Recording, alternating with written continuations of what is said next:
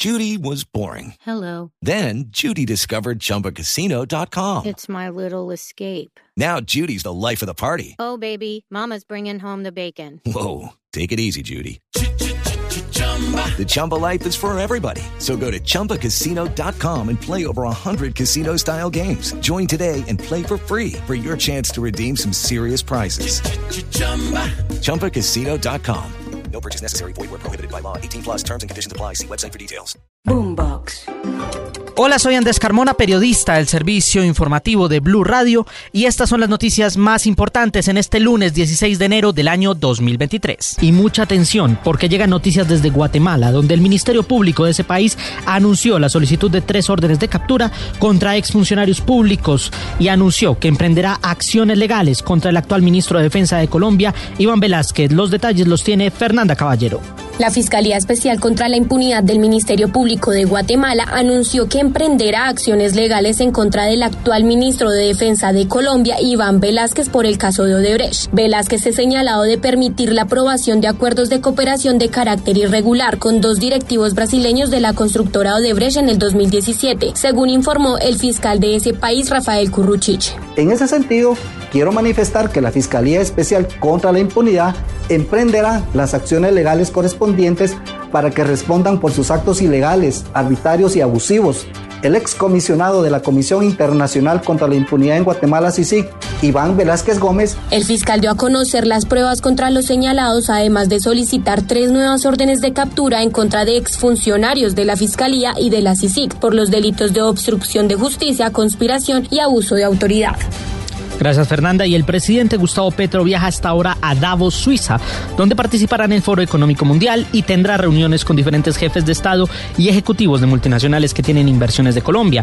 El presidente Petro centrará su participación en pedir un reenfoque de la economía que evite el colapso ambiental del planeta. Los detalles los tiene el enviado especial a Davos, Santiago Rincón. Muy buenas tardes, así es una muy apretada agenda internacional del presidente Gustavo Petro en este primer mes de 2023. Después de Brasil y Chile, ahora estará en Davos, a donde llegarán por lo menos 50 jefes de Estado y más de 2.700 líderes de 130 países al Foro Económico Mundial. El tema principal será cómo restablecer la cooperación de los países en un mundo que reconoce el propio foro está fragmentado, especialmente después de la pandemia. El presidente Gustavo Petro se enfocará en dos temas, la reforma agraria y el cambio climático. La ministra de Ambiente, Susana Muhammad. Que es un foro de discusión económica y creo que es muy importante y relevante que Colombia esté en esa discusión. Vamos a trabajar alrededor del sistema financiero internacional, la crisis climática y cómo debemos adecuar además los tratados de comercio para que respondan a las prioridades de la crisis climática. Además de la ministra de Ambiente, lo acompaña la ministra de Minas, Irene Vélez, el de Hacienda, José Antonio Campo y el canciller Álvaro Leiva. La primera reunión bilateral de Petro será con el presidente de la Confederación Suiza, Alain Berset.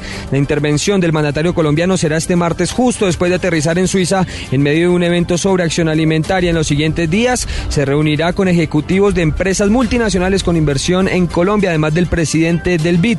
Y finalmente una reunión con el presidente de Yara International, en donde se evaluará una inversión de 100 millones de dólares para la producción de fertilizantes en Colombia.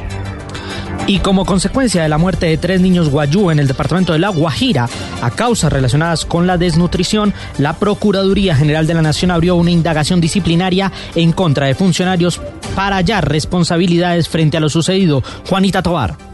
Entre el 25 y 27 de diciembre pasado, la comunidad del municipio de Uribia alertaron sobre la muerte de dos niños y una niña de 15, 4 y 9 meses, todos miembros de la etnia indígena Guayú. Al parecer, los niños habrían muerto por desnutrición, razón por la que el Ministerio Público puso la lupa sobre las autoridades departamentales y locales y además las entidades como el Bienestar Familiar, la Secretaría de Salud de La Guajira y de Salud Municipal. El ente de control también indaga sobre el cumplimiento de los programas alimentarios y de salud para la población infantil y la aplicación de las políticas para evitar la muerte de los niños, niñas y adolescentes por desnutrición. Ante esta situación, la Procuraduría creó una agencia especial conformada por las Procuradurías delegadas para la defensa de la infancia, la adolescencia, familia y mujeres, todo para hacer un seguimiento a los programas de nutrición y atención a primera infancia en 2023. Y faltando pocos días para que el Congreso retome funciones, ya las presidencias de Senado y Cámara están anunciando un debate de control político por las denuncias de abuso sexual a menores de edad en el Guaviare. Kenneth Torres. El presidente del Senado, Roy Barreras, y de la Cámara de Representantes, David Racero, anunciaron que una vez inicien las sesiones ordinarias se adelantará un debate de control político para hablar sobre las denuncias que han surgido frente a las presuntas violaciones de menores de edad indígenas en el Guaviare. Con la vocación de extender esa acción del Congreso a la protección de todas las mujeres colombianas, empezando por lo atroz que está ocurriendo en el Guaviare con las niñas indígenas. Anunciamos el presidente de la Cámara y el presidente del Senado que el primer debate de control político será precisamente sobre ese hecho atroz del vejamen a las niñas indígenas. Pero no será el único. Desde el Partido Comunes, el senador Pablo Catatumbo también anunció que promoverá un debate de control en ese mismo sentido. Abro comillas, como senador y a nombre de la bancada de comunes, citaré a debate de control político a Mindefensa, Policía de Colombia, EAFI Fiscalía y el ICBF Colombia. With the Lucky Land slots, you can get lucky just about anywhere. This is your captain speaking. Uh, we've got clear runway and the weather's fine, but we're just going to circle up here a while and uh, get lucky. No, no, nothing like that. It's just these cash prizes add up quick. So I suggest you sit back, keep your tray table upright, and start getting lucky.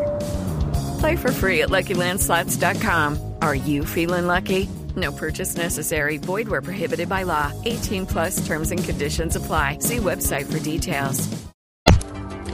Y la Superintendencia de Salud aclaró que hubo errores en el cálculo de la deuda de la CPS en el sistema. No estamos hablando de 50 billones de pesos en deuda, sino de 23 billones de pesos. Ana María Celis. El pasado 6 de enero, la Superintendencia de Salud anunció que la deuda de las EPS con el sistema era de 49.1 billones de pesos. La entidad explicó que las EPS liquidadas quedaron debiendo 27 billones, las que están en proceso de liquidación 5 billones y las activas tienen una deuda de 16 billones de pesos. Sin embargo, hoy la Superintendencia aclaró que la cifra es otra después de un proceso de inspección y análisis de datos donde se hallaron inconsistencias por eso la deuda real es de 23,3 billones de pesos, es decir, que el error era de 25.5 billones. Las obligaciones que hay actualmente corresponden a 16 billones que deben las EPS activas, 1.7 que quedaron debiendo las liquidadas y 5 billones de las que están en liquidación. Y ya fue habilitado el paso de vehículos en la vía que comunica Girón con el norte de Bucaramanga. Esto tras más de 10 horas de bloqueo. Julián Mejía.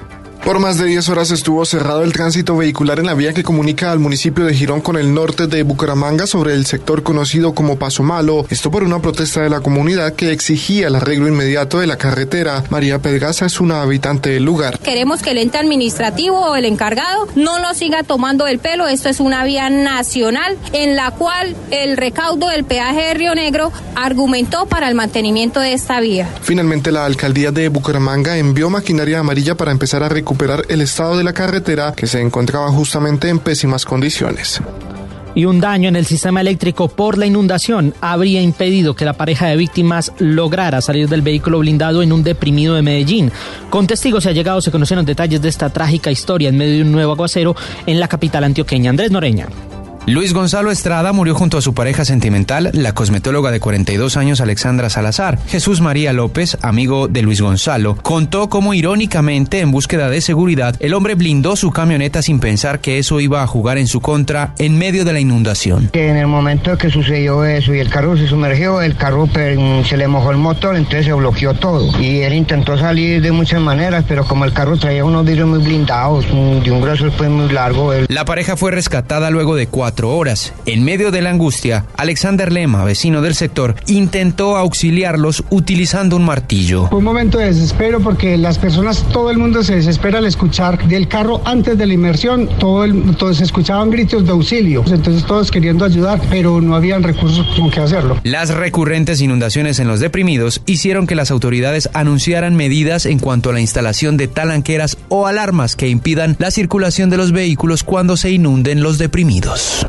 Y en noticias internacionales, El Salvador cumple este lunes 31 años de la firma de los acuerdos de paz de 1992. Se realizan sin actos oficiales y con advertencias de retrocesos por parte de la exguerrilla. Juan Esteban Quintero. Por cuarto año consecutivo, el ejecutivo de Nayib Bukele no conmemoró los acuerdos de paz firmados en 1992 entre el gobierno de Alfredo Cristiani y la entonces guerrilla del Frente Farabundo Martí para la Liberación Nacional, hoy partido de oposición. Durante la jornada, cientos de personas marcharon por las principales calles de El Salvador para conmemorar el acontecimiento histórico y manifestarse en contra del gobierno de Bukele, al que señalaron de dictador. El mandatario Bukele, quien fue parte de este partido político entre 2002 y 2017, 2017 se ha referido en varias ocasiones de manera crítica frente a estos acuerdos. Fueron una farsa, una farsa, una negociación entre dos cúpulas. ¿O qué beneficio le trajo los acuerdos de paz al pueblo salvadoreño? El secretario general del Frente Farabundo Martí y ex vicepresidente Óscar Ortiz aseguró que la firma de la paz es uno de los acontecimientos más importantes en la historia reciente de El Salvador, ya que permitió acabar con las violaciones de derechos humanos y dar un paso hacia la esperanza. El conflicto armado salvadoreño dejó un saldo de 75 mil personas muertas, unos 8 mil desaparecidos y cientos de masacres. Tras una amnistía declarada en 1993, pasó más de dos décadas sin que los crímenes de guerra se pudieran juzgar. Y mucha atención porque Venezuela, el gobierno de Venezuela acaba de denunciar que remueve a su embajador en Colombia, Félix Plasencia, y anuncia que próximamente designará un nuevo embajador o embajadora. Recuerden que la actualización de esta y otras noticias las pueden encontrar en blurradio.com y en nuestras redes sociales arroba blurradioco. Boombox. It's time for today's Lucky Land horoscope with Victoria Cash.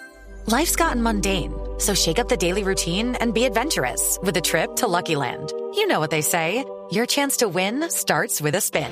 So go to LuckyLandSlots.com to play over 100 social casino-style games for free for your chance to redeem some serious prizes. Get lucky today at LuckyLandSlots.com. Available to players in the U.S., excluding Washington and Michigan. No purchase necessary. VGW Group. Void where prohibited by law. 18 plus. Terms and conditions apply.